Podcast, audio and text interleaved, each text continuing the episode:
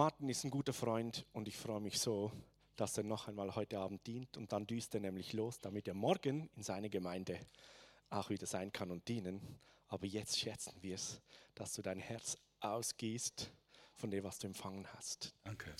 Ja. Yeah. Ha, ha, ha. Wow. Uh.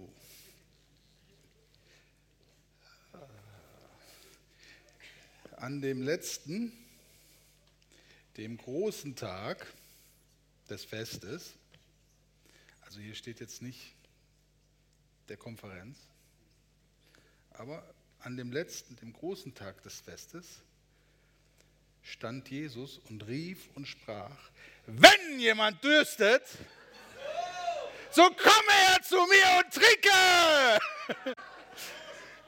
Sorry. Wollen wir, wollen wir darauf hören, was er sagt? Okay, wie macht man das? Man könnte so machen. Das, man kann trinken. Lass, mach die Augen zu, guck mich immer so an, das ist schrecklich. mach die Augen zu und trinkt einfach. Heiliger Geist, danke für deine Gegenwart. Oh, Jesus, danke, dass du heute da bist, um uns abzufüllen, Herr. Und das nehmen wir echt, Jesus. Danke dafür. Ich glaube, wir müssen nachher noch mehr Trinkübungen machen. Das machen wir jetzt nicht, sonst werde ich nervös. Ähm, ich, äh, so. 2,5 MB kommen bei euch an, oder? Oben beim Beamer? Das geht durch, oder? Müsst ihr mal gucken, ob da gleich ein Bild ankommt. Ich möchte euch gern, oh, jetzt mal bete ich noch bisschen, Jesus. Ich danke dir, Herr, dass du da bist. Und Heiliger Geist, ich bitte echt um deine Hilfe heute Abend. Ich bitte, dass das, was du gesagt haben willst, dass das rüberkommt. Und ich danke dir, dass du heute Abend Leben veränderst. Das sage ich, Herr. Heute Abend werden Leben verändert und zwar radikal verändert, Herr. Und neue Perspektiven werden freigesetzt, Jesus. Dafür danke ich dir eigentlich alte Perspektiven neu aufgebrochen und neue Wahrheiten, alte Wahrheiten neu erkannt und neu ergriffen, Vater. Danke dafür, dass das heute passiert, Jesus. Ich gebe dir echt alle Ehre und ich danke dir, dass eine Verwandlung der gesamten Gemeinde stattfindet, Herr. Ich danke dir, dass eine Freisetzung von Kraft, von Zeichen und Wundern kommt, Vater, in dem Namen Jesus. Das ist dein Wille, Herr. Danke, Jesus. Amen.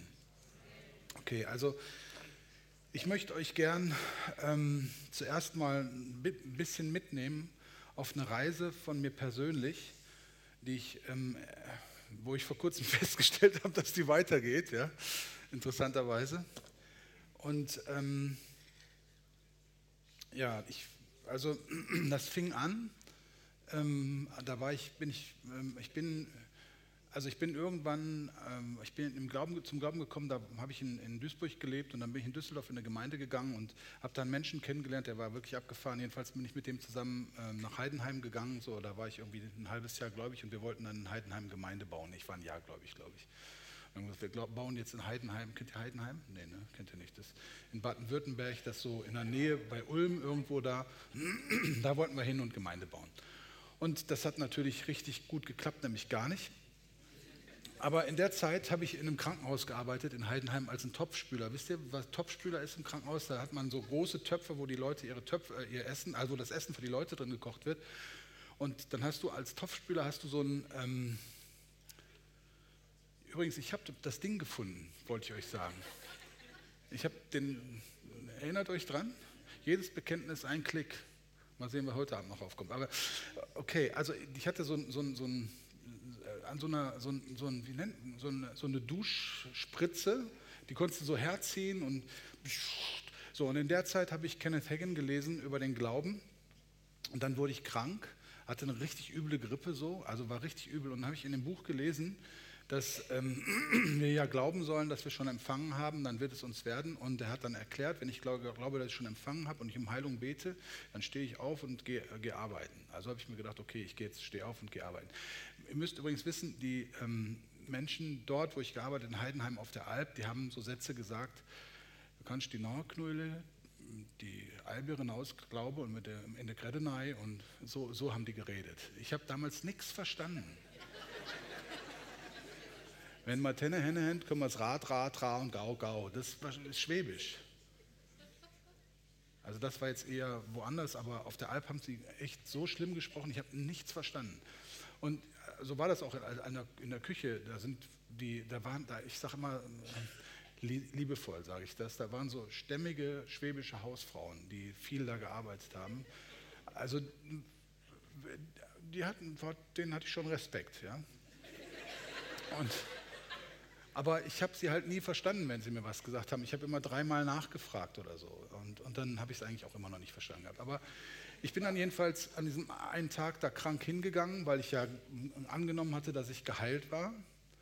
Und ähm, habe mit meinem Ding da die Töpfe gespült. Und da kommt eine von den netten, äh, kräftigeren Hausfrauen. Also nicht Hausfrauen, die, waren ja, die kochten da. Und sie sagt zu mir, Ei, Herr Spreer, also ich kann den, den Mundart nicht so nachmachen, da an der Stelle, Ei, Herr Spreer, Sie sind doch krank, oder? Jetzt gehen Sie doch nach Hause. Und dann habe ich sie angeguckt und habe gesagt, wissen Sie was? Mit meinem Hochdeutsch, wissen Sie was? Jesus Christus hat mich geheilt. Und die hat mich angeguckt, ist umgedreht, zu ihrem Platz zurück und hat gleich mit der Nächsten gesprochen. Und 20 Minuten später kam die andere und sagt zu mir, Herr Spreer, man sieht doch, dass Sie krank sind, jetzt gehen Sie doch heim. Und ich habe zu der gesagt, wissen Sie, Jesus Christus hat mich geheilt. Und die ist Kopfschütteln weggegangen und wieder eine Viertelstunde später hat sie die nächste geschickt. Und die kam und sagte, ah, jetzt gehen Sie doch nach Hause, Sie sind doch krank. Und ich habe zu ihr gesagt, wissen Sie, Jesus Christus hat mich geheilt.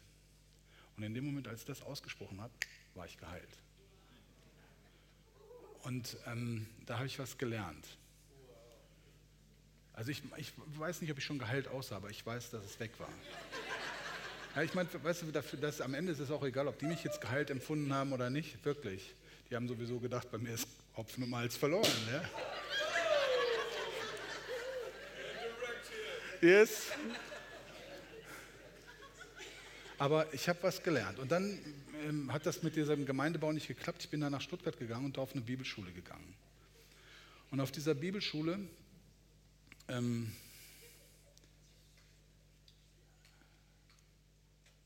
also ich habe da auch verschiedene Heilungswunder erlebt, auch selber. Ich habe dann andere, andere Heilungssituationen waren so, dass also was so unheimlich gut geholfen hat, war Lobpreis, solange bis man nicht mehr singen konnte. Danach war ich dann auch geheilt. Das war aber wirklich wahr. Ich hatte ähm, auch, wenn so Grippeanflüge kamen oder so, das auch zwei, zweimal, glaube ich, in der Zeit vorgekommen, witzig, ne? zweimal, da kann ich mich dran zurückerinnern. Also, ähm, und dann habe ich Herr Jesus gedankt dafür, dass ich geheilt bin. Ja? Das war der wichtige Punkt. Ich habe gedankt dafür, dass das schon alles da ist. Und mit Lobpreis und habe Jesus gefeiert und dann, also ich musste einmal predigen in so einem Jugendding und dann war es durch. Als, als ich diesen Lobpreis gemacht habe, lang genug, war es irgendwann durch und ich war wirklich fit. Aber da gab es noch einen anderen Bereich, der war, das war eigentlich noch viel interessanter. Also als Bibelschüler habe ich ähm, auf den Feldern heißt es gearbeitet in so einem Verlag, der hieß Hensler Verlag damals, das ist so ein, ein bisschen mehr so ein Brüderverlag gewesen. Da habe ich immer versucht, alle zu überzeugen, dass sie erfüllt werden müssen mit der Kraft des Heiligen Geistes. das war witzig, aber naja, jedenfalls ähm, habe ich nicht viel Geld gehabt. Und ähm, wir haben in der Zeit auch als Bibelschüler haben wir äh, diese Sachen im Glauben praktiziert. Ja? Also ich erinnere mich, da waren, ich weiß, da waren viele Momente. Ja? Also da, ein Moment, aber an mehrere erinnere ich mich so. Einmal, da musste ich meine Miete zahlen und ich dachte irgendwie fehlen, es war nur zur D-Mark-Zeit, irgendwie fehlen mir so um die 100 Mark. Und dann habe ich gebetet, Herr, ich brauche 100 Mark und jetzt danke ich dir dafür, dass ich sie habe. Und habe ihm dafür gedankt, dass ich sie habe. Und ähm, auch mit Lobpreis und allem. Also weißt du so, wie ich das gelernt hatte. Und ich bin dann, wir hatten so eine, so eine Art Jugendzentrum, bin da hingegangen nach einem Briefumschlag auf dem Tisch ähm, für Martin Spreer, habe ich aufgemacht, da war genau das Geld drin, wofür ich gebetet hatte. Und dann fest, stellte ich aber fest, dass, ähm, dass das nicht ausreicht und habe zum Herrn gesagt, Herr, das reicht gar nicht aus, habe ich gemerkt, ich brauche nochmal 100 und das gleiche Ding wieder und es war, es ist, ist passiert, das Geld kam, war alles da und ähm, in der Zeit haben wir aber auch äh, versucht zu fragen, also als Bibelschüler hin und her, Herr, wem soll ich heute Geld geben? Wo soll ich was rein investieren? Haben das gemacht und haben aber auch wieder empfangen und so. Das ging die ganze Zeit, war richtig wild. Also richtig cool. So, und dann kam ein Tag, wo, ähm, also da waren meine Eltern, ich, ich habe also hab in Stuttgart gewohnt, meine Eltern äh, sind, die lebten in Duisburg, in der Ecke da. Ne? Und das sind so ungefähr 300, 400 Kilometer. Also ihr könnt euch vorstellen, dass wir uns nicht regelmäßig gesehen haben. Und ich hatte eine Tante, die lebte in Bietigheim, das war 80 Kilometer von Stuttgart entfernt. Und die haben meine Tante in Bietigheim besucht. Meine Oma ist mitgefahren und so. Und ich, ich, wollte an dem Sonntag zum Gottesdienst fahren und danach dahin fahren. Ich hatte einen VW äh, Golf. Meine Frau hat den immer das mufflige Predigerauto genannt. Und ähm, ich hatte noch 10 D-Mark und die wollte ich in den Tank füllen, weil ich wusste, dass ich damit wahrscheinlich hin und zurück kommen würde. Ich hatte nichts im Tank.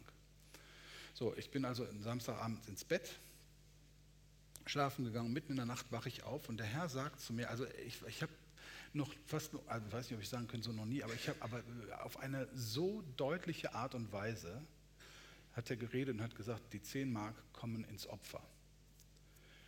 Und ich, manchmal sage ich scherzhaft hinterher so dazu, wegen 10 Mark spricht Gott so deutlich. Aber es ist nicht wegen 10 Mark gewesen, aber das werdet ihr gleich sehen. Das ist echt eine interessante Story.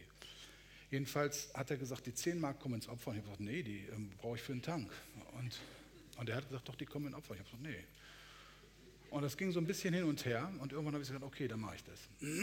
Und dann kam der Gottesdienst. Ich habe die 10 Mark ins Opfer gegeben und habe in der Mittelkonsole im Auto drei Markstücke gefunden. Mit den drei Markstücken, das ging damals, bin ich zur Tankstelle gefahren, habe diese drei Mark vertankt und bin mit dem Auto auf dem letzten Tropfen in Bietigheim angekommen bei meiner Tante. Jetzt ist das in meiner Familie so nicht üblich, dass man Geld geschenkt kriegt. Ja, also ist nicht üblich. Und ich wusste, wenn ich jetzt dahin fahre, dann werde ich nicht mehr zurückkommen können, wenn nicht ein Wunder passiert. Und die ganze Zeit auf dem Weg dahin ging mir diese Bibelstelle aus dem Hebräerbrief, ist die, glaube ich, durch den Sinn, ich werde dich nicht verlassen noch versäumen. Ich werde dich nicht verlassen noch versäumen. Also das war Gott, der geredet hat. So, und ich bin dann also bei meinen Eltern, wir reden und so, und ähm, die Zeit kommt näher, dass ich fahren muss. Ich werde immer nervöser. Und jetzt will ich endlich losfahren irgendwie. Und, ich, und dann habe ich gedacht, nee, das geht nicht. Und ich frage meinen Vater und sage, kannst du mir 20 Mark leihen? Und in dem Moment kommt meine Großmutter ins Zimmer, in genau dem Moment, als ich gefragt hatte, und legt 50 Mark auf den Tisch und sagt, ach, das hatte ich ja ganz vergessen. Und für mich ist da eine Welt zusammengebrochen, weil ich nicht vertraut habe, obwohl ich vorher so viel erlebt habe. Ja, das war echt krass. Und ich habe dann eigentlich in diesem Bereich meinen Glauben nicht mehr investiert. Und jetzt wir, machen wir einen Sprung nach vorne. Hm. Das war, wir haben 2017, glaube ich, war Oberhausen, oder? Kann das sein? War 2017 haben wir eine Konferenz gemacht ähm, da hatten wir Bill Johnson, Randy Clark, Heidi Baker, also diese fünf oder sechs Leute von der Revival Alliance, alles ganz tolle Sprecher und so. Und das ist sozusagen an mich herangetragen worden, ob wir diese Veranstaltung machen wollen. Wir haben dann gesagt, ja, wir machen das. Und wir haben dann gesagt, aber damit die Gemeinde nicht belastet wird und nicht im Ernstfall die Gemeinde irgendwie in Mitleidenschaft gezogen wird, vergründen wir dafür einen Verein. Und in den Verein kommen sieben Leute rein, da war ich dann der Vorsitzende davon. Und mit diesem Verein haben wir die Unterschriften gemacht für ähm, Halle, Equipment, für den ganzen, also für alles drum und dran. Und ich möchte eigentlich jetzt nicht unbedingt sagen, wie viel Geld das war, aber es war sehr viel. Ja. Und ich habe immer gedacht, na, ist doch super, es geht über einen Verein, ist doch kein Problem, wenn man in die Hose geht, dann war halt ein Verein. Ne? Aber was mir, irgendwie nicht, was mir dann irgendwann mitgeteilt wurde, ist, dass wenn, wenn das fahrlässig läuft oder wenn Fahrlässigkeit nachgewiesen werden kann, dann verhaftet vor allem der erste Vorsitzende mit seinem Besitz. Und ab, ab dem Zeitpunkt war ich sehr informiert darüber, wie viele Teilnehmer zur Konferenz kommen würden. Und ich wusste, wir brauchen eine bestimmte Anzahl von Teilnehmern, damit wir das, damit wir das Geld reinkriegen. Und ich wusste wirklich täglich Bescheid, ich, also eigentlich stündlich. Wenn sich jemand neu angemeldet hatte, wusste ich das. Und ähm, die Zahlen kamen nicht dahin, wo wir sie brauchten. Und dann bin ich ähm, vor, bevor unsere Konferenz anfing, war ich, ein, also nicht weil ich eingeladen, sondern dann gab es diese Konferenz noch in, in ich glaube, die war damals, ich glaube, die war in London, aber ich weiß nicht genau, das war dieses europäische Leaders Advance. Ne? Da bin ich hingefahren, oder was war, ich glaube, das war in London, aber ich bin mir nicht sicher, vielleicht war es auch in Harrogate. Jedenfalls bin ich hingefahren und mein Koffer ist nicht mitgekommen. Er ist irgendwo im Flugzeug hängen geblieben und ähm, nach dem zweiten Tag darf man sich dann Wäsche kaufen. Ja? Wenn man schon anfängt zu riechen, dann darf man sich Wäsche kaufen. Und das habe ich gemacht. Das Weiße. Weil die, also ich habe das gemacht, weil ich wusste, dass ich das Geld zurückkriege. Ich musste die Rechnung aufbewahren. Jedenfalls habe ich mir Wäsche gekauft, habe mir ein T-Shirt gekauft. Da war so ein, ein T234, irgendwie so ein VW-Bus. Kennt ihr diese älteren Modelle drauf? So ein Surfer-Bus. Und da stand drunter, The Adventure Begins. Und mit diesem T-Shirt saß ich dann in den Gottesdiensten und über diesen Tag hinweg haben zweimal oder dreimal, ich glaube zweimal, Prediger aus irgendeinem Grund genau diesen Satz gesagt, The Adventure Begins. Und da bin ich irgendwie aufmerksam geworden und habe gedacht, Gott will mir was sagen.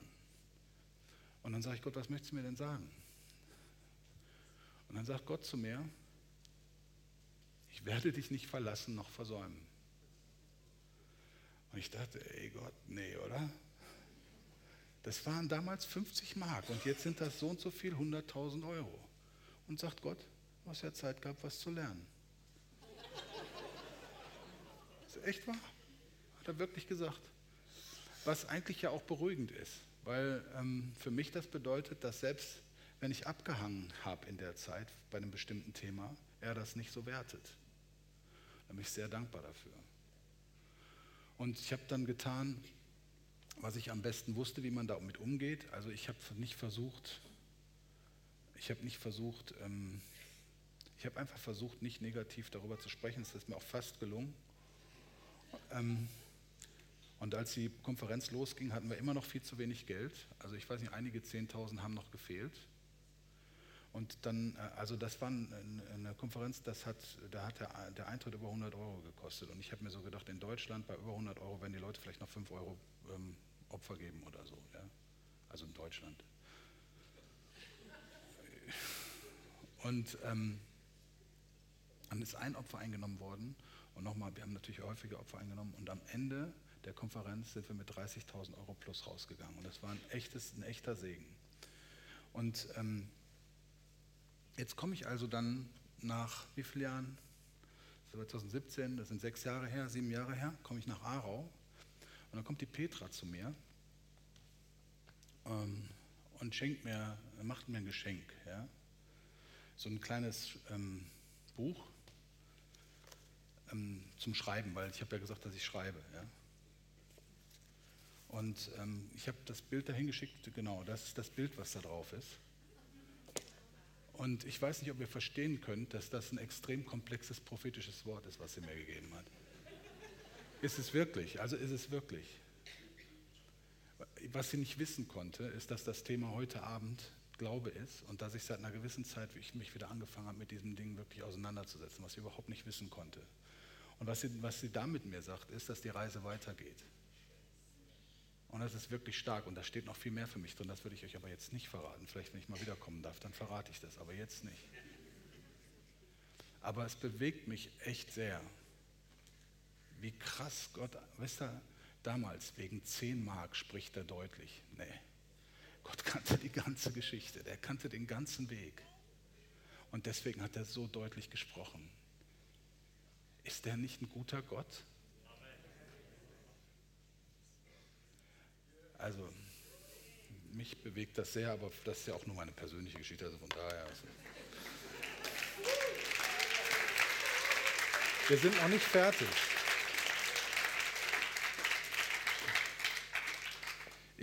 Ich, ich, ich möchte heute mit euch über den Glauben sprechen.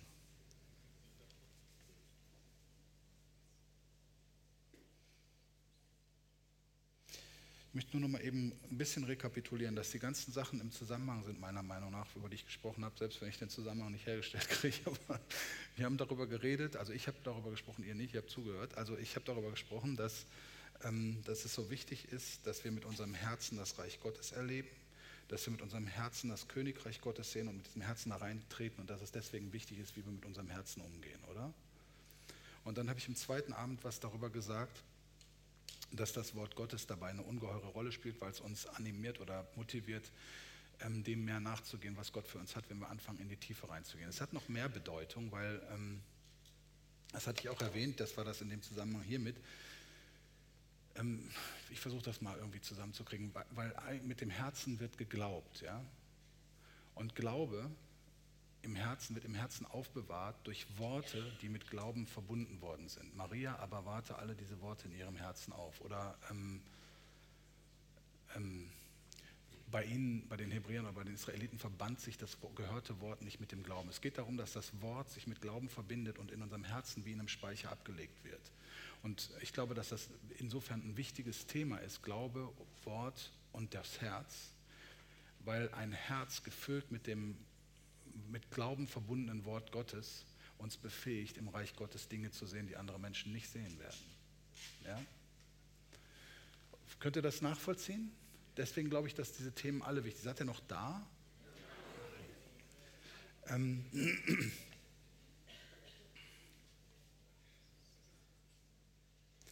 Ich möchte jetzt, bevor ich zu Glauben komme, versuchen, noch ein paar Begriffe reinzubringen. Ähm, und ich, also ein, für mich ist das so, dass das ganze Ding sehr rund ist. Das macht, ist eine runde Sache, aber, aber ich hoffe, dass ich das irgendwie, also eigentlich äh, bringe ich jetzt, ich, ich fange einfach mal an, ich versuche es zu erklären. Also ich möchte zuerst noch was sagen zu einem anderen Begriff, bevor ich zu Glauben was sage. Und zwar möchte ich was zu Gerechtigkeit sagen. Ähm, Gerechtigkeit, wenn also ich weiß nicht, ob ich da hier schon drüber gesprochen habe, aber Gerechtigkeit wird in der Bibel dargestellt als das Gegenteil von Sünde, richtig? Also es gibt Sünde, also Gerechtigkeit erhebt eine Nation, aber Sünde ist der Untergang oder irgendwie so. Es taucht immer wieder auf, Gerechtigkeit und Sünde als eine Gegenüberstellung.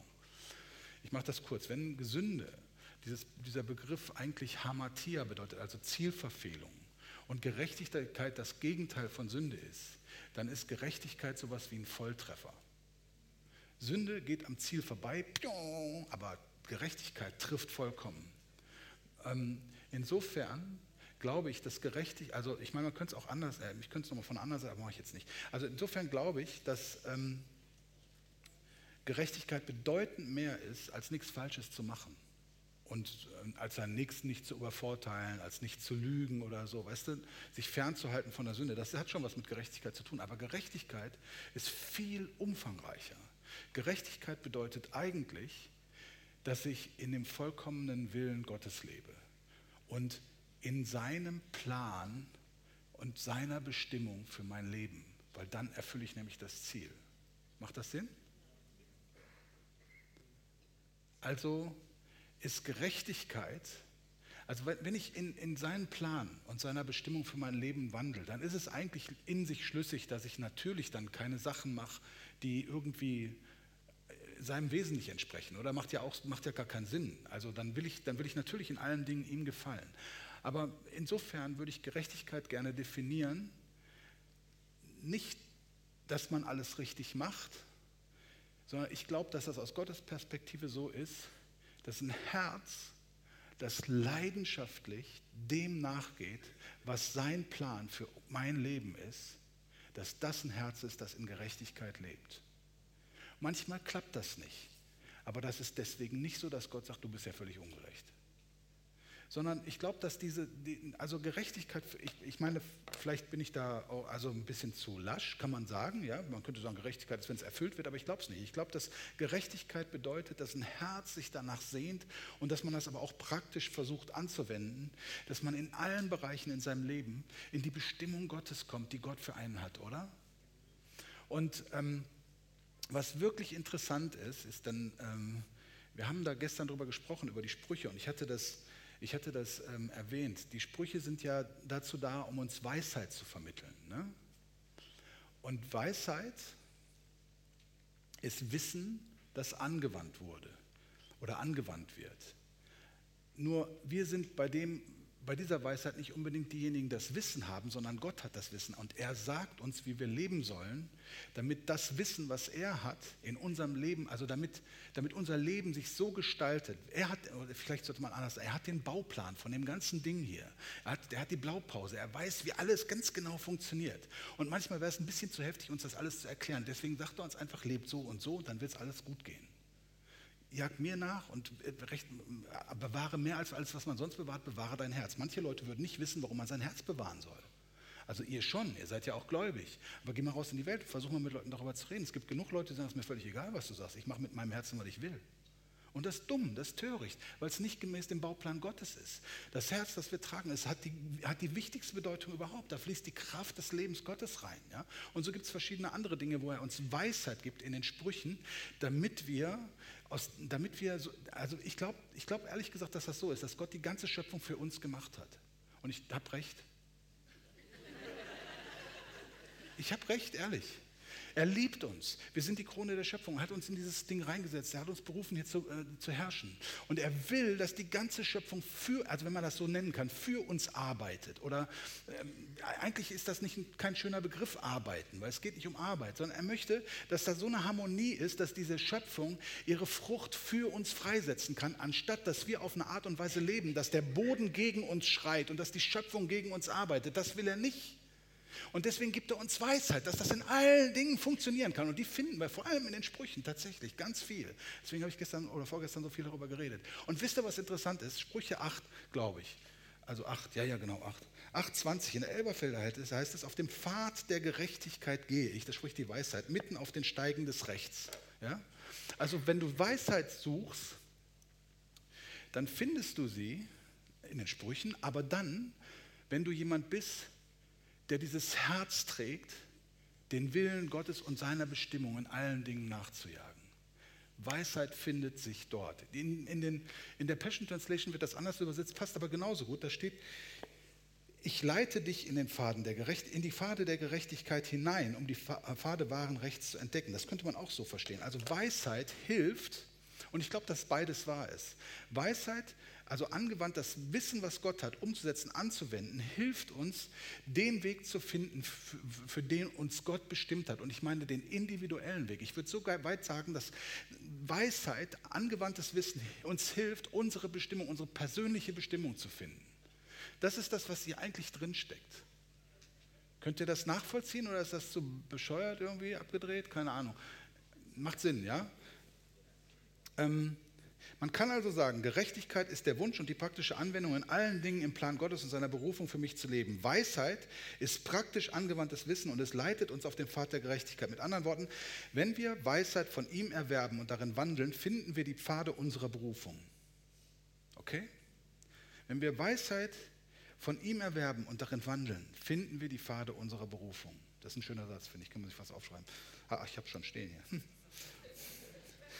Und da, da ist Natürlich, ähm, Demut, Hingabe, Anbetung und, und so weiter, das ist alles mit da drin enthalten. Das sind Sachen, die findest du auch in den Sprüchen dann wieder und kannst da weiterlesen. Und jetzt kommt der Glaube dazu. Und was hat der Glaube damit zu tun? Wieso spreche ich dann in dem, wieso fange ich mit so viel Chaos an sozusagen? Möchte ich euch versuchen zu erklären, vielleicht gelingt es mir. Ähm, und ich fange jetzt mit dem, mit dem Ding an, was ich normalerweise nicht machen würde. Ich werde jetzt ähm, den, den stärksten Vers den ich für heute Abend habe, den werde ich euch jetzt geben. Und ich meine, wenn der nicht ankommt, habe ich Pech gehabt, aber es ist echt der stärkste Vers, den ich für heute Abend habe. Und für mich ist der so stark, dass es mir fast den Boden aus dem Fass geschlagen hat. Also wirklich. Aber ich versuche das, Heiliger Geist, ich bitte dich echt, dass du uns hilfst, Herr. Ich bitte dich, dass wir sehen können, was du sagst, Herr. Das ist Hebräer 11 und steht Verse 1 bis 3. wir werden heute ein bisschen Hebräer 11 machen.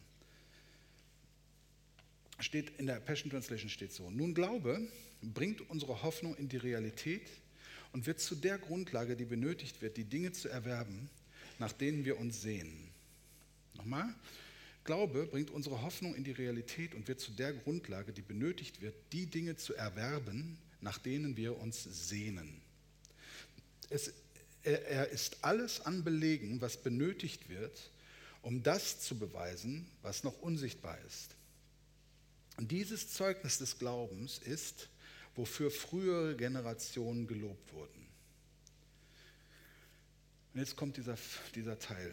Glaube befähigt uns, im Sinne von empowern, also bevollmächtigen, Glaube befähigt uns zu sehen, dass das Universum durch die Kraft des Wortes Gottes erschaffen und wunderschön koordiniert wurde. Jetzt ist das so, da gibt es eine Fußnote in der Passion, die habe ich nachgelesen und dann habe ich nachgelesen, was da steht und das hat mich so, also ich habe es erst gar nicht verstanden und habe gar nicht verstanden, was, warum. Hab aber dann irgendwann habe ich es geblickt und habe nachgelesen in dem, in dem griechischen Text und festgestellt, ja, das stimmt. Ja, da steht zum Beispiel nicht, also hier heißt es ja, ähm, die, die, erste Übersetzungsmöglichkeit, die er nutzt, ist, äh, dass das Universum durch die Kraft des Wortes Gottes erschaffen wurde. Aber da steht nicht Kosmos. Also da steht nicht das griechische Wort Kosmos, sondern da steht eigentlich das griechische Wort Äon. Und das bedeutet eigentlich auch Zeitalter. Und eine Übersetzungsmöglichkeit von diesem Vers ist, dass Glaube uns befähigt, zu sehen, dass die Kraft des Wortes Gottes das gesamte Äon oder eigentlich alle Zeitalter vollständig ausgestattet hat.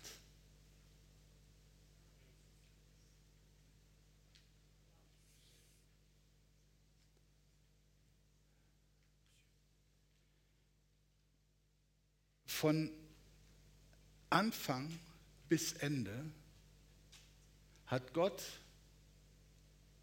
über die ganze Zeit hinweg für die ganze Schöpfung alles, was jemals für seinen Plan über die Zeit hinweg benötigt werden wird, bereits vollständig bereitgestellt.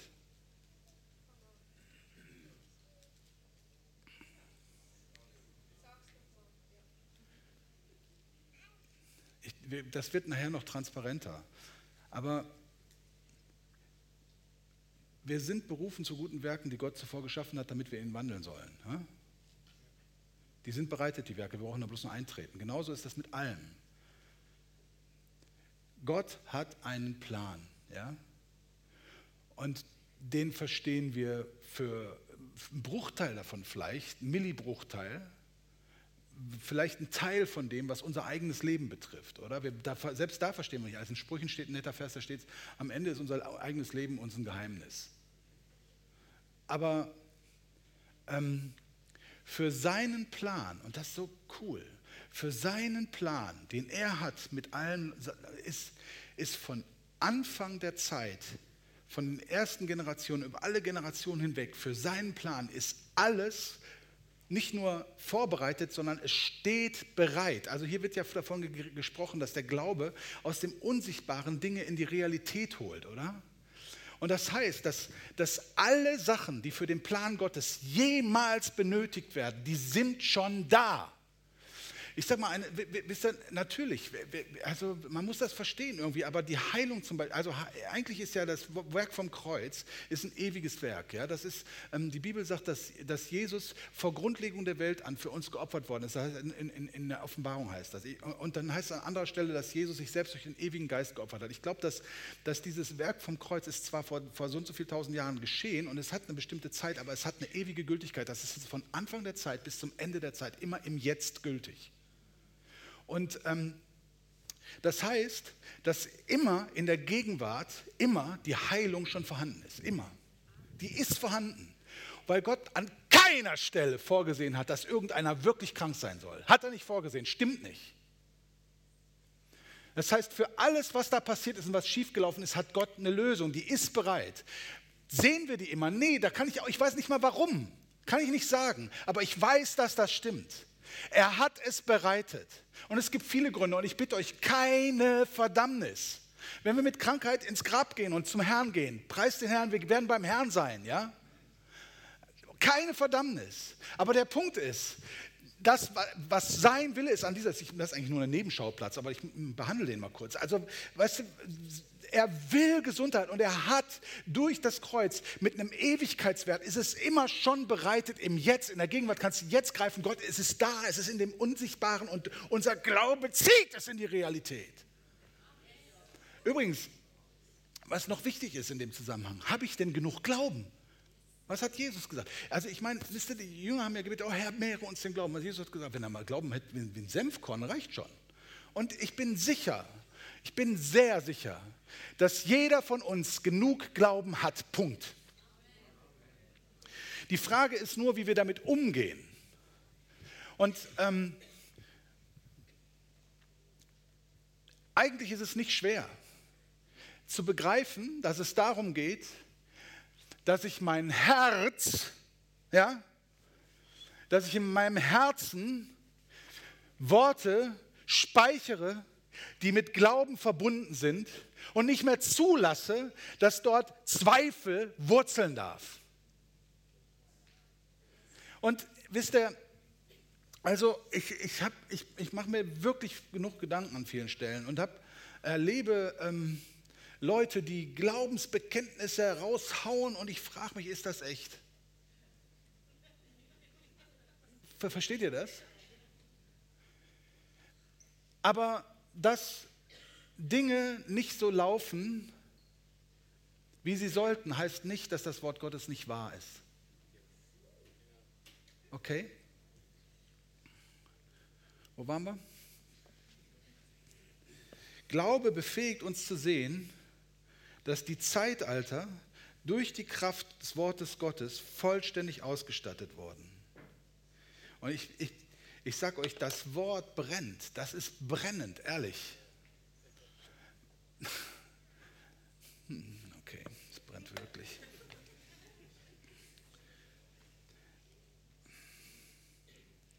Ich, ich Glaube sagt, Gott hat alles, jetzt hört zu, Gott hat alles vorbereitet, was auf meinem Pfad der Gerechtigkeit, also dabei seinen Willen und seine Bestimmung für mein Leben zu, zu finden und zu erfüllen und vollkommen in ihr zu wandeln, was dabei jemals benötigt wird.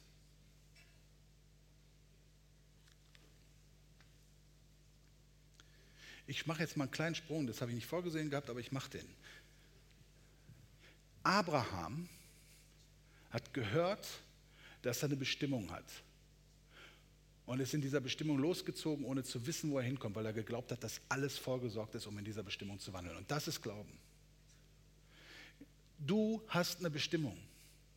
Gott hat einen Plan auf deinem Leben. Und wenn du den nicht erkennst und noch nicht verstehst, macht das nichts. Das ist überhaupt nicht schlimm. Das, was wirklich wichtig ist, geh ins Wort, such nach Weisheit und fang an, in Weisheit zu leben, Weisheit praktisch umzusetzen. Und das ist nicht schwer. Da, Sachen, da stehen so Sachen wie drin, wie, wie zum Beispiel Integrität, sei integer, lieb den Herrn, jag dem Herrn nach. Wisse, dass wenn, wenn du diese Dinge tust, dass dann sein Segen auf dir ruht. Und wenn du das liest, was für ein Segen da ist, hast du sowieso nicht, zu nichts anderem mehr Bock, als diesen Dingen nachzugehen. Weil es so ein Segen dahinter ist, motiviert einfach. Ja? Das, das ist das Coole. Das Wort Gottes setzt alles in Bewegung in uns, damit wir das erfüllen können, was er will. Wir brauchen gar nicht selber machen, wir brauchen uns bloß damit auseinanderzusetzen. Mehr ist gar nicht nötig. Aber wenn du, wenn du den, den persönlichen, die Bestimmung nicht in, in allen Bereichen oder immer wieder mal was aus den Augen versiehst, ist, ist egal. Geh zum Wort, such die Weisheit, wandel in der Weisheit. Lass dich vom Wort so erfassen, dass du den Willen Gottes tun willst und du wirst in deinen Faden wandeln. Weißt du, was eine deiner Bestimmungen ist, dass du heute da sitzt, wo du sitzt? Es ist so. Ähm, weißt du, was noch deine Bestimmung ist, dass die Person neben dir aufbaust? Da sagt jetzt keiner mehr arm, warum das denn nicht? Dass du da sitzt, ist schon Beweis dafür, dass es deine Bestimmung ist, dass du die Person aufbaust. Dass du Gutes über die denkst und dass du, dass du das Gold in ihr siehst und das über ihr aussprichst. Das ist deine Bestimmung für heute Abend und für wann immer ihr begegnest. Also in Weisheit zu wandeln wird dich freisetzen, die mehr und mehr von der, von der Bestimmung, die, du, die dein Gott für dein Leben hat, zu erfahren. Aber dabei ist wichtig, dass du wissen sollst, dass in dem Wandel, in, diese, in dieser Bestimmung alles vor, vorbereitet ist, was nötig ist. Das ist wirklich wichtig. Bei Abraham war es auch so, da war alles vorbereitet. Da gibt es ja dann, ich meine, da, das habe ich später auf dem Zettel stehen, das mache ich jetzt. Da steht ja dann diese, diese Geschichte, dass er dann seinen Sohn opfert. Ich, ich, ich habe da viele Predigten drüber gehört und immer ging es darum, dass er da im im, in, in, der Vorschau schon sozusagen den Tod von Jesus gesehen hat. Ich, ich habe mir gedacht, wie hat das funktioniert? Dass er da vor, vor, wie, woher wusste er das? Ich glaube mittlerweile nicht mehr, dass es so ist. Die Passion hat, also vielleicht ist das so, vielleicht hat das so einen Teil da drin, aber, aber in, der, in der Passion steht da drin, dass er, dass es für, dass es für ihn, weil, weil, weil Gott ihm gesagt hat, dass durch, durch Isaak deine Nachkommenschaft genannt werden soll, weil das so ist, wusste er, was Gottes Plan war. Und deswegen, in der Passion steht das so, war es für ihn logisch, dass im Ernstfall Gott den auch aus den Toten auferwecken konnte. Er, er wusste, dass alles versorgt war, dass der Plan Gottes im Leben zustande kommt. Und das war das Vertrauen, das er zu ihm hatte. Und das war der härteste Test, den Abraham hatte. Aber da hat er mit Gloria bestanden, weil er sich gesagt hat, ich weiß, dass ich weiß, dass ich weiß, dass Gott mir das gesagt hat und es gibt einen Weg in meinem Leben. Und wenn der das gesagt hat, dann hat er dafür alles vorgesorgt. Und wenn er meinen Sohn von den Toten auferwecken will, dann soll er das tun. Wenn ihm das gefällt, wir gehen diesen Weg. Das war, das war Abraham. Und das gilt für uns. Bei uns sind es manchmal nicht solche Prüfungen, aber preis den Herrn, es sind nicht solche Prüfungen. Ja? Brauchen wir, also wäre auch wahrscheinlich mit der Gesetzgebung heutzutage ziemlich schwierig. Aber, aber wir haben andere Wege. Und, und wir, versteht ihr, dann kommen so Punkte, wo man denkt, oh, das ist ja nicht möglich, das geht, ist ja nicht möglich. Das kann ja jetzt nicht der Wille Gottes sein, oder ist ja nicht möglich, kann ich ja nicht machen. Das stimmt nicht. Wenn Gott einen Weg, für dich hat, dann hat er, auch den, den, hat er auch die Kapazität und alles vorbereitet, um den Weg frei zu machen. Übrigens, es gibt noch einen Punkt, den ich wichtig finde. Die Verse, die ich gerade vorgelesen habe, ja, da heißt es, Glaube bringt unsere Hoffnung in die Realität und es äh, wird zur Grundlage, die benötigt wird, die Dinge zu erwerben, nach denen wir uns sehen. Mit anderen Worten, auf dem Weg der Gerechtigkeit, also auf dem Weg, bei dem wir allem nachjagen, was Gott für unser Leben hat, sowohl der, dem gerechten Lebensweise als auch der Bestimmung, die er für uns hat, hat er in unsere Herzen etwas gelegt. Er hat Hoffnungen reingelegt und er hat Sehnsüchte reingelegt. Das geht, Glaube ist nicht nur ein Glaube für Notsituationen, sondern ein Glaube für Hoffnung und ein Glaube für Sehnsüchte. Und das ist ein Glaube für Träume, den wir haben. Den hat er uns gegeben. Und den hat er uns gegeben, dass wir den Dingen nachgehen. Und zwar auf eine andere Weise, als wir es bis jetzt vielleicht gemacht haben. Versteht ihr? Oh.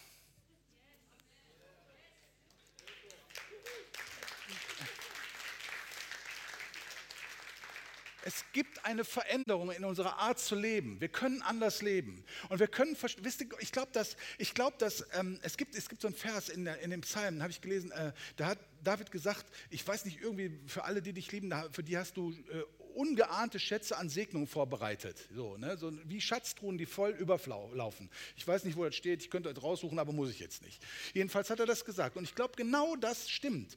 Der Glaube ist nicht nur auf dem Weg der Gerechtigkeit, dass alles das, was nötig ist, bereitgestellt wird, sondern viel mehr. Es ist viel mehr drin, weil er kennt seine Kinder. Er weiß, wer wir sind. Und er liebt es, wenn wir der Gerechtigkeit nachjagen, wenn wir dieses Herz der Gerechtigkeit haben. Und dann liebt er es, uns zu segnen. Er liebt liebt es, unsere Träume zu beantworten. Er liebt es, dass wir Hoffnungen haben. Er liebt es, dass wir Sehnsüchte haben. Und er möchte, dass wir ihm vertrauen, dass er wirklich ein richtig guter Vater ist. Das ist er. Und er hat so abgefahrene Sachen für uns bereitgestellt. Das ist einfach abgefahren, was er alles gemacht hat. Ich glaube, die Frage ist nicht, was haben wir in unserem Leben alles erlebt, sondern die Frage ist, wie viel von den Schätzen liegen da oben ungenutzt rum? Oh Mann, ich weiß nicht, warum ich so aufreg.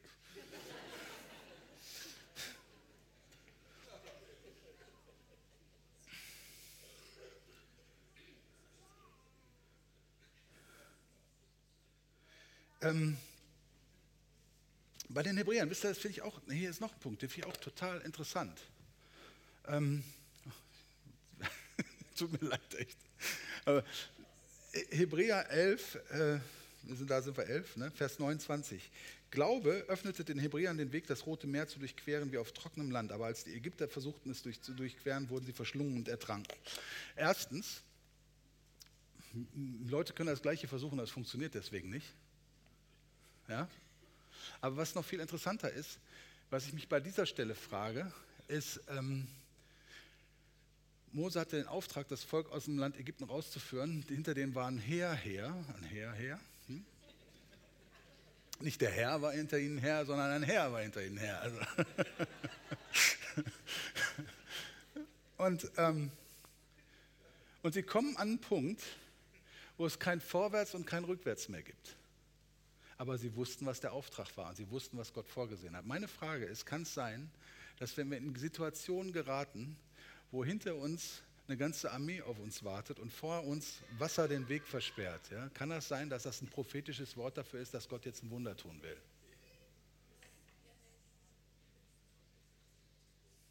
Ja? Und ich glaube, das wird es in manchen Situationen wirklich sein. Und ich glaube, dass, dass Gott sich freut, wenn wir darauf eingehen und, den, den Weg gehen. Ähm,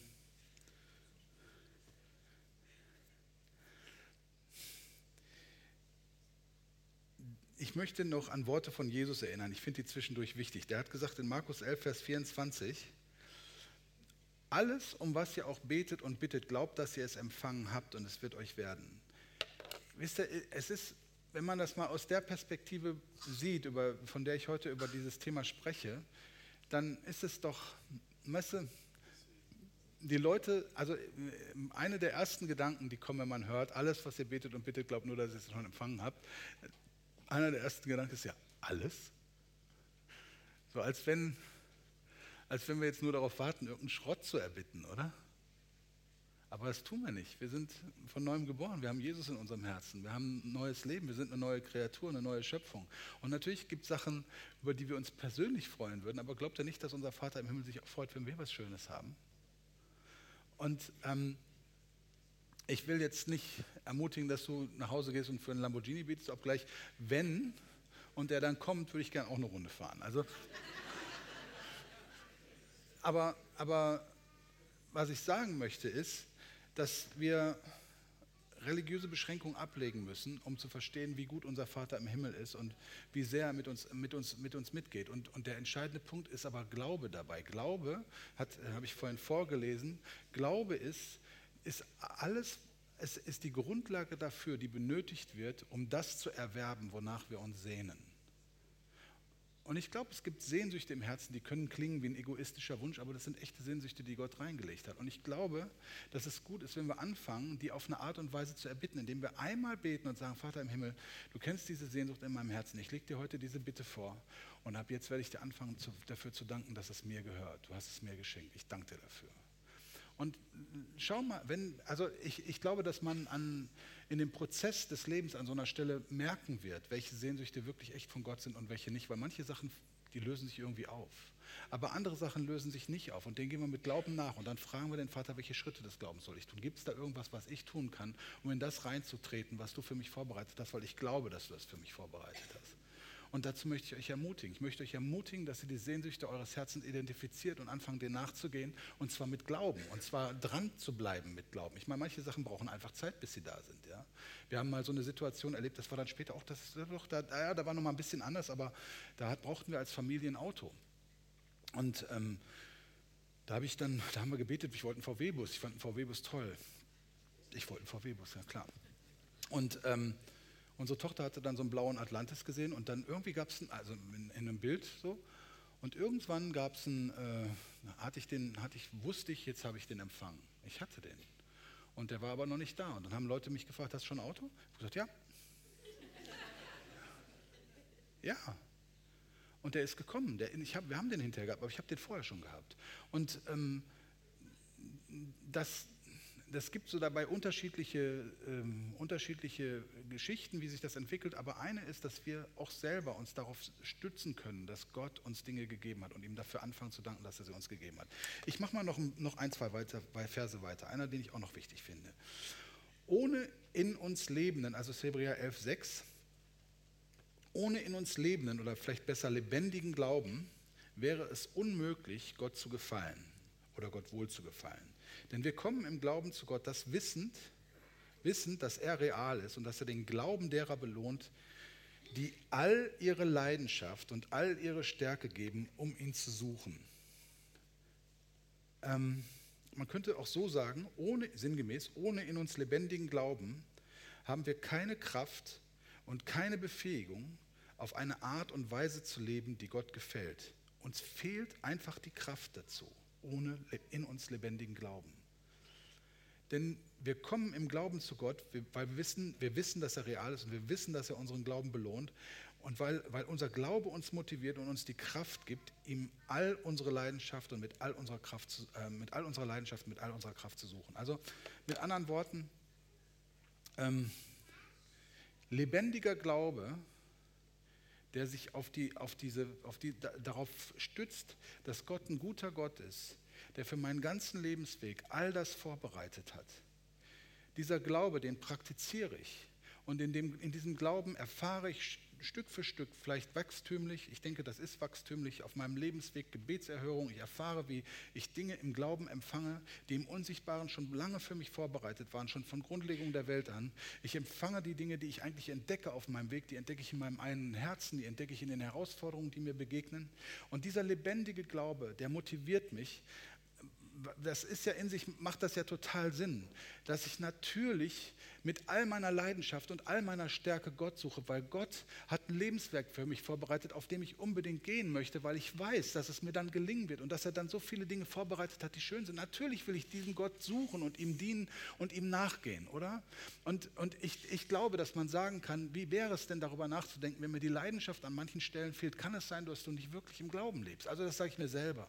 Ja, nicht euch, ich weiß, ihr seid alles Glaubenshelden, aber wenn Leidenschaft, Gott nachzugehen, in meinem Leben fehlt, kann es sein, dass ich dann nicht wirklich ähm, lebendigen Glauben trage oder nur zum geringen Teil, dass ich, dass ich zu wenig das einsetze, dass ich mich zu wenig auf den Weg mache, all die Dinge herauszufinden, die er für mich bereitet hat. Und ich glaube, das ist eine Einladung heute an jeden von uns. Ich glaube, Gott lädt uns ein, diesen, diesen Glauben zu leben und, und herauszufinden, dass es Leidenschaft in uns weckt und uns den ganzen Weg führen will. Ja? Gott ist echt so gut. Und wenn ich über die Dinge nachdenke, die ich als Glaubenszeugnis in meinem Leben habe, ich habe euch ein paar davon erzählt. Ich meine, ich habe immer so, ich denke immer, wenn ich darüber nachdenke, von ferne denke ich, habe keine. Ich habe keine, ich weiß nicht, wie andere haben, also ich habe sowas nicht. Aber das stimmt nicht. Ich habe echt viele. Ich habe ganz oft erlebt, wie Gott Glauben beantwortet hat. Und zwar der Glaube, der sagt, danke, dass es schon geschehen ist. Das ist genau der Glaube, den Gott immer beantwortet hat. Und stell mal vor, das wird gehen. Stell mal vor, das wäre wirklich möglich, was ich euch erzähle. Und stell mal vor, jeder Einzelne wird hier anfangen, an, anfangen, seine Schritte so zu tun. Und stell mal vor, wir würden in diesem Glauben wachsen. Und stell mal vor, du würdest dann rausgehen und anfangen, für andere zu beten. Und plötzlich werden die alle geheilt. Eine ganze Armee von Glaubenden geht, geht rum und macht Sachen, die völlig unmöglich sind. Wie krass wäre das? Wäre das nicht super? Aber das ist das, wofür wir berufen sind. Und das ist das Leben, was uns Jesus vorgelebt hat. Er hat so gelebt, er hat das so gemacht. Er hat zu den Dingen gesprochen und die sind geworden. Und das ist unsere Berufung. Ah, sorry. Mal gucken, was ich noch habe. Ich habe noch was. Wir sind noch nicht fertig. Braucht jetzt gar nicht abzuhängen hier. Ja, diese Stelle habe ich euch schon vorgelesen. Das war die Sache mit Abraham. Aber wenn du das überlegst, er hat geglaubt, dass Gott alles vorher, vorher versorgt hatte und äh, dass er mit allem ausgestattet war, das war zum Teil unsichtbar, aber deswegen konnte er so handeln, wie er gehandelt hat. Aber was ich bei, dem Abraham, bei der Abraham-Geschichte noch wichtig finde, also das steht in dem Hebräer 11, 8 bis 9. Glauben motivierte Abraham, den Ruf Gottes zu gehorchen und das Familiäre zurückzulassen, um das Gebiet zu entdecken, für das er bestimmt war, es von Gott zu erben. Nochmal, Glaube motivierte Abraham, dem Ruf Gottes zu gehorchen und das Familiäre zurückzulassen, also das, was er kannte, zurückzulassen, um das Gebiet zu entdecken, für das er bestimmt war, dass es von Gott erben sollte. Wisst ihr, was bei dem Glauben noch so eine interessante Sache ist? Es geht um ein Erbteil. Wenn wir wirklich anfangen, diese Art des Glaubens zu leben, werden wir sehr schnell zu Menschen werden. Ich meine, der Hebräerbrief 11 ist voll davon, das ist richtig spannend. Da sind hinterher, ähm, hinterher wird dann von den, von den Leuten wie Jakob und Isaak und so gesprochen, wie die ihre Kinder gesegnet haben. Wenn du das liest, verstehst du, dass Segen bedeutet, in den Fällen zumindest, dass die Leute so voller Glauben waren, dass sie in die Zukunft geguckt haben und über ihnen ausgesprochen haben, was passieren wird.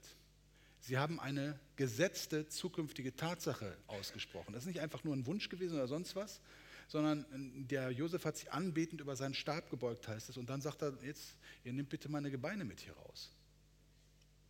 Er wusste, dass Gott sein Wort erfüllen würde und er wusste, dass alles für den Weg vorbereitet ist und hat vorausschauend in diese Dinge hineingesprochen. Und wenn wir im Glauben wandeln und, und das anfangen zu leben, dann werden wir zu Leuten, die selber ein Erbe von Gott empfangen, aber das auch weitergeben können an Generationen, die nachkommen. Auch das finde ich ist ein ungeheuer wichtiger Bestandteil von der ganzen Geschichte. Wenn, wenn Gott dir aufs Herz legt, dass, wenn, wenn, ich, ich weiß, ich, ich, ich, ähm, mit solchen Formulierungen sollte man vorsichtig sein, weil manche Leute denken dann, das ist immer so, dass Gott mir erst was aufs Herz legen muss. Und irgendwie ist es nicht das, was ich meine. Ich glaube, dass Gott unheimlich viele Sachen schon in unsere Herzen reingelegt hat. Und ich glaube, dass er von ganz vielen Sachen überhaupt nicht überrascht ist, wo wir denken, ist das jetzt wirklich Gott, ist das nicht Gott. Ich glaube, dass, das ist ein, ein Weg der Entdeckung, den wir mit ihm haben. Wir entdecken uns selber, wir entdecken das, was er für uns bereitet hat. Und er hat uns auf eine bestimmte Art und Weise gemacht. Und manche von den Wünschen denken wir, die kommen aus uns, aber das ist nicht so. Das ist, er hat einen Spaß dabei, er freut sich darüber. Er, wir sind seine Kinder, er geht gerne mit uns. Und wenn du vom, diesen, diesen Herzenswunsch hast, du möchtest gern ein richtig fettes, schönes, großes Haus und es ist unmöglich, ja? Es ist, das geht gar nicht. Wir haben gerade Inflationsrate von 4%, die, Zeugen, die Zinsen sind hochgegangen. Wenn ich das versuchen wollte zu finanzieren, das ist unmöglich. Ja, klar, Gott hat echt ein Problem mit Zinsen.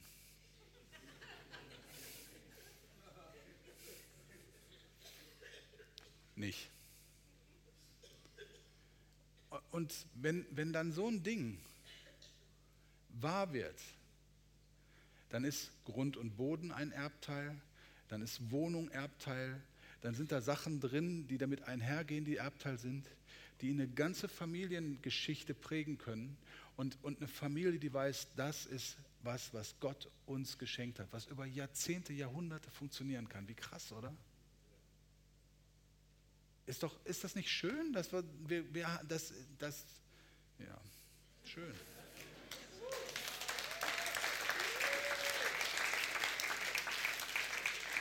Hier, ich muss euch noch, ich muss euch noch, noch zwei, drei Verse, drei Verse habe ich noch.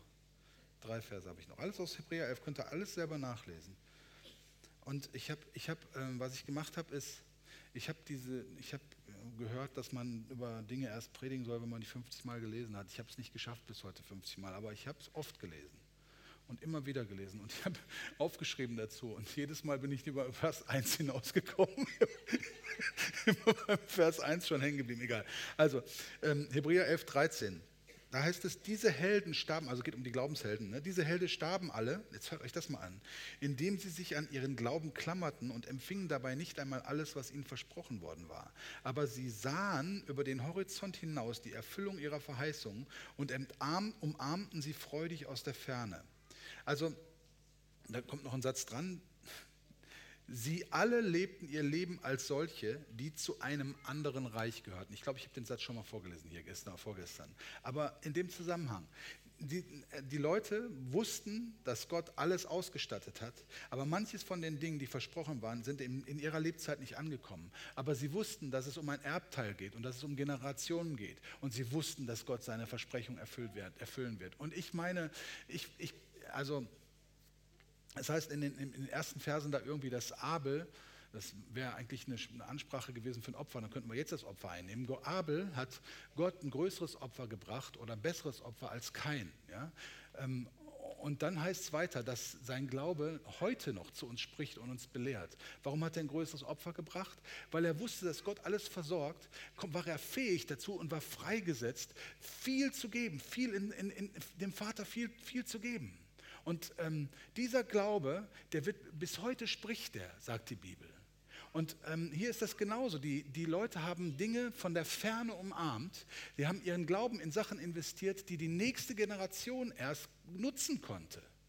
Wie schön ist das, wenn du Glauben, in, stell dir vor, also ich meine mal ernsthaft, wie viele von euch, von euch sind über 50, darf ich mal sehen? Hm, gut, das ist gut. Jetzt stell mal vor, wenn du anfängst, so, äh, irgendwann fängt man ja auch über solche Sachen an nachzudenken, aber wenn du darüber nachdenkst, dass, ähm, dass du irgendwie mal gehst und irgendwie ein Erbe hinterlassen willst, wenn du beim Herrn bist und dich schon lange freust und die alle noch strugglen, weil du hast die echt die gute Party da oben, also dann Stell mal vor, dein Erbe würde darin bestehen, dass du die Substanz des Glaubens so zum, äh, in deinem Leben angewandt hast oder das so umgesetzt hast, dass das, was nicht was die Leute nach dir glauben, sondern das, was du geglaubt hast, dazu führt, dass die einen Segen kriegen. Stell mal vor, wie cool das wäre. Und das ist das, was, die hier, was hier steht. Das haben die gemacht.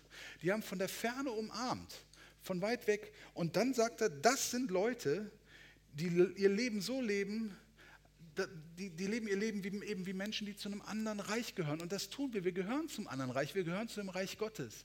Wir sind Leute, wir sind mit Glauben unterwegs. Wir sind Glauben für unser Leben. Wir haben Glauben über das Leben von uns hinaus, der bis in die Zukunft reinreicht. Und jeder von uns hat diesen Glauben. Die Frage ist nur, trainieren wir das, diesen Glauben einzusetzen und mit diesem Glauben zu wandeln? Und manchmal ist das herausfordernd, besonders wenn man die ersten Schritte macht.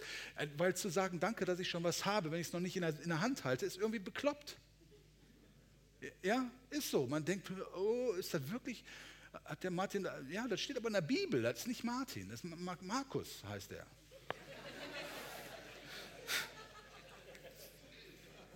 Hier ist mein, mein, mein liebstes Bekenntnis, pass auf. Glaube wirkt mächtig in mir, ja. Glaube wirkt mächtig in mir, yes. Ich muss das nochmal sagen. Glaube wirkt mächtig in mir. Finde ich gut, das macht eine, also Glaube wirkte mächtig in Abraham, denn als er geprüft wurde, opferte Isaac, obwohl er äh, Gottes Verheißung äh, und Nachfahren, äh, obwohl er Gottes Verheißung von Nachfahren empfangen hatte, war er willens, seinen einzigen Sohn zu opfern, denn Gott hatte verheißen, durch seinen, deinen Sohn Isaac werden deine Nachfahren deinen Namen tragen. Abrahams Glaube macht es für ihn logisch, dass Gott Isaac aus, den Toten auferwecken könnte und symbolisch gesehen ist es genau das, was geschehen ist. Es machte es logisch für ihn, habe ich vorhin schon drüber geredet. Und hier, das ist noch der letzte Teil, der letzte Vers für heute. Das ist Hebräer 11, 33 bis 34. Da steht, durch die Kraft des Glaubens eroberten sie Königreiche und etablierten sie wahre Gerechtigkeit im Sinne von Recht. Ihr Glaube machte sich an ihren Verheißungen fest und zog sie in die Realität. Ihr Glaube machte sich an ihren Verheißungen fest und zog sie in die Realität. Es war Glaube, der das Maul der Löwen verschloss, die Kraft des verzehrenden Feuers beendete und dafür sorgte, dass viele dem sicheren Tod durch das Schwert entgingen. Ist der? Ich, ich sag mal was total bescheuertes. Ich sag mal was total bescheuertes. Ich bin dreifach geimpft.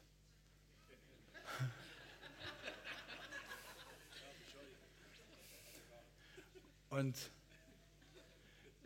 es gibt ja so Prognosen, die kriegt ihr alle nicht mit, aber die Leute, die sagen, wer geimpft ist, hat noch zwei Jahre zu leben. Und ich sag mal so, selbst wenn das in der Welt eine sichere Prognose ist, ist es im Glauben lange und gar nicht eine sichere Prognose. Und selbst wenn ich einen Fehler gemacht haben sollte bei diesem ganzen Impfkram, ist Gottes Kraft größer, weil er hat einen Plan für mein Leben und er hat bereits alles vorgesorgt, um mich durch, auch durch meine dummsten Entscheidungen durchzuführen. Ich wollte jetzt nichts damit über die Impfung aussagen, das also war keine politische Aussage. Was ich sagen möchte ist, egal, wenn, wenn Dinge auf uns kommen, die sogar, wie das hier steht, sie entkamen dem sicheren Tod. Das war sicher, das heißt, da war sicher, der Tod war sicher durch das Schwert. Und sie sind trotzdem entkommen. Das war Glaube, der das bewirkt hat. Und wir brauchen Glauben. Leute, wir brauchen auch in unserer Zeit Glauben. Wusstet ihr das? Bei solchen Sachen brauchen wir wirklich Glauben. Also wir brauchen nicht nur die Weisheit, die richtigen Entscheidungen zu treffen, sondern auch hinterher den Glauben dafür, dass äh, Gott die Falschen auch um, ausräumt. Ja? Okay. Es war Glaube, der das Maul der Löwen verschloss, die Kraft des verzehrenden Feuers beendete und dafür sorgte, dass viele dem sicheren Tod durch das Schwert entgingen. In ihrer, jetzt kommt der Teil, pass auf, in ihrer Schwachheit vermittelte ihr Glaube Kraft, um sie stark zu machen. Also, ähm, wir kennen das, dass man schwach wird. Ja, das kennt jeder von uns. Aber der Glaube, der sagt, Gott hat alles für den Weg, den ich mit ihm gehe, für die Geschichte, die er mit mir schreibt, hat er alles vorbereitet. Dieser Glaube sorgt dafür, dass mir Kraft vermittelt wird und ich stark gemacht werde. Und dann entzündete, Glaube entzündete Mut in ihnen und sie wurden zu mächtigen Kriegern in der Schlacht. Wird noch besser. Oh, das ist so cool. Und ähm, ja, ja, ja. Glaube entzündete Mut in ihnen und sie wurden zu mächtigen Kriegern in der Schlacht. Ich muss, der nächste Teil, den ich jetzt sage, der ist ähm, in der, wieder in der Passion und das ist einer von den Teilen, wo sich die Leute darüber wahrscheinlich ärgern, dass sowas da steht. Aber er erklärt, warum das so ist. Ich kann es jetzt nicht erklären. Nochmal, Glaube entzündete Mut in ihnen und sie wurden zu mächtigen Kriegern in der Schlacht, die Armeen aus einem anderen Reich auf das Schlachtfeld zogen.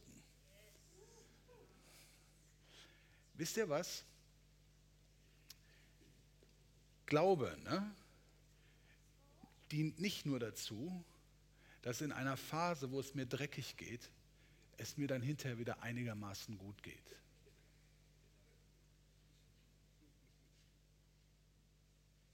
Sondern Glaube hat ein Potenzial, dass ich innerlich aufstehe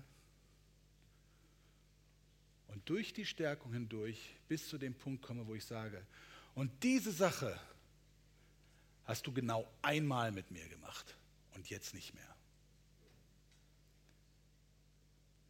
Glaube geht weiter. Versteht ihr das?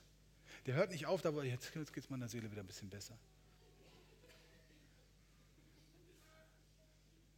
Sondern wo der Feind angegriffen hat, sind wir gerufen, aufzustehen und zu Menschen zu werden, die mächtig, mächtig weißt du, wenn, du wenn, wenn wir feststellen, dass es Dinge gibt, die bedrücken oder sonst was tun, dann sind wir gerufen, aufzustehen, dem Ding zu widerstehen und dann rufen wir im Glauben, bleiben wir so lange dran, bis ganze Armeen aus einem anderen Reich aufs Schlachtfeld gerufen werden. Wie stark ist das, oder?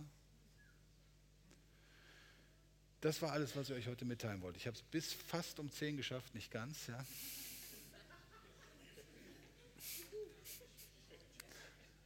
Aber aber was ich wirklich hoffe, was ich, also ich hoffe, dass zumindest sozusagen dieser neuer Wunsch freigesetzt wurde, Glauben im Glauben zu leben, Glauben zu erproben und zu sagen, ich möchte diese Dinge praktisch in meinem Leben umsetzen. Es nützt nichts, wenn ihr hier sitzt und denkt, das war nett oder war auch nicht nett. Vielleicht habt ihr euch geärgert, was ich gesagt habe, kann auch sein. Wollte ich nicht, wollte euch echt nicht ärgern. Aber, ähm, aber, aber ähm, in, in, bei uns in Deutschland sagt man, es gibt nichts Gutes, es sei denn, man tut es. Und das ist, ist so. Und ihr habt, ihr habt garantiert genug Anlässe in eurem Leben mit Glauben zu gehen. Da habe ich irgendwie, ich habe einen, hab einen beständigen Bluterguss am rechten Bein, aber ist nicht so wichtig, kümmere ich mich nicht drum. Nee. Fang an, zu dem Ding im Glauben zu sprechen. Sag, das soll verschwinden, das gehört da nicht mehr hin. Und sag, danke Jesus, dass ich da geheilt bin und dass ich eine schöne, zarte Babyhaut habe. Ja. Oder, oder wenn, wenn eine Situation auftaucht, wo man immer am Ende des Monats gerade mal knapp über die Runden kommt. Dann fand, da kann man sich mit arrangieren, ja, aber warum denn? Ist das so schön?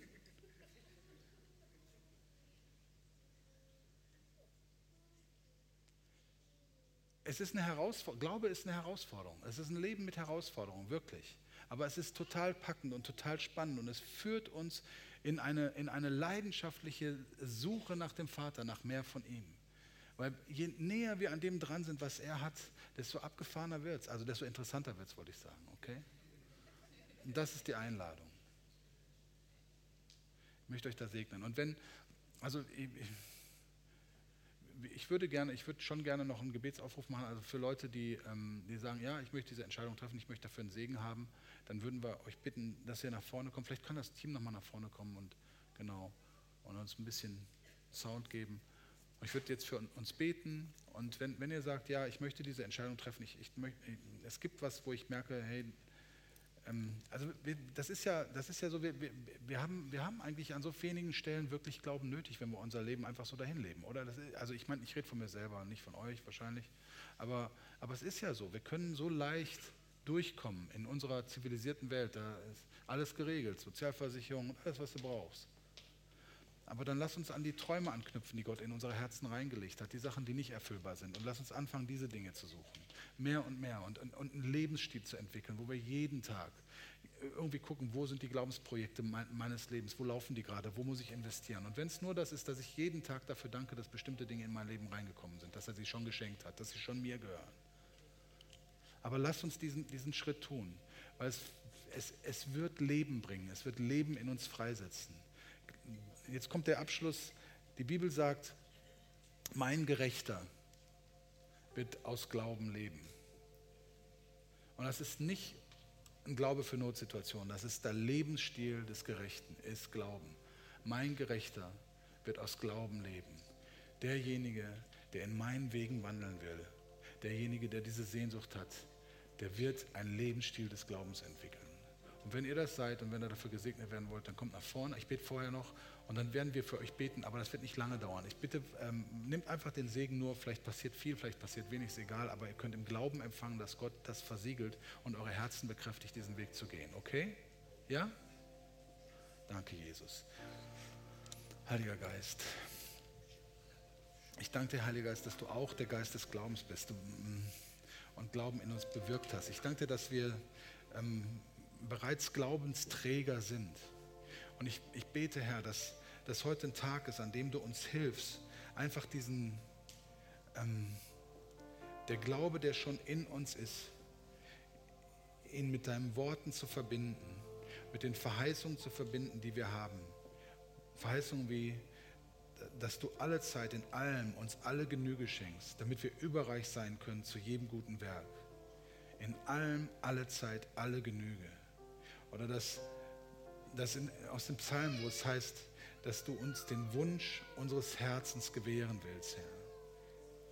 Vater, ich bete, dass heute, heute Abend so eine Perspektive in uns freigesetzt wird, dass wir verstehen, dass wir alle wie Abraham unterwegs sind.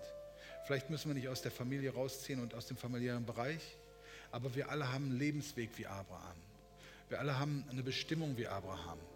Die ist anders als die von Abraham, aber wir haben eine Bestimmung, so wie er eine hatte, Herr. Und ich, ich bete, dass, dass wir dass da so ein starkes Bewusstsein davon eintritt und wir anfangen zu verstehen, dass diese Bestimmung ein vorgezeichneter Lebensweg ist, auf dem der von Zeichen und Wundern geprägt sein wird, Herr. Dass wir, dass wir den wirklich ergreifen können, Vater. Danke, dass du uns bekannt machen möchtest als deine Kinder, die dir voll und ganz vertrauen und über den du dich beständig als mächtig erweist, Herr. Danke, dass du das wirklich in unserem Leben tun möchtest. Und ich segne jeden Einzelnen. Ich bete, dass dieses Wort nachwirkt, Vater. Ich bete, dass es in den Herzen nachwirkt und ähm, Glaube entfacht wird und wieder neu brennt, Vater. In dem Namen Jesus. Und ich widerstehe all, aller Lauheit, die uns zurückhalten will, in Jesu Namen. Ich sage, dieser Geist von Lauheit und, und mittelmäßiger Durchschnittlichkeit, in dem Namen Jesus, wir haben nichts mehr mit dir zu tun. Wir brechen jede Kooperation mit dir, wir schicken dich weg von uns, wir sagen, hau ab, wir wollen echt keine Gemeinschaft mit dir haben und, und dich auf keiner Weise, mit keiner Weise mehr mit dir zusammenarbeiten. Und danke, Heiliger Geist, dass du uns reinführst in dieses kostbare und wunderbare Leben des Glaubens, Herr, in dem Namen Jesus. Danke dafür, Herr. Amen. Und wenn ihr jetzt wollt, kommt da nach vorne und wir werden für euch beten. Wir werden, also es gibt Teams hier, die auch zum Beten kommen und das ist völlig okay, ja. Und ähm, dann gibt es auch, Matthias wird auch für euch beten.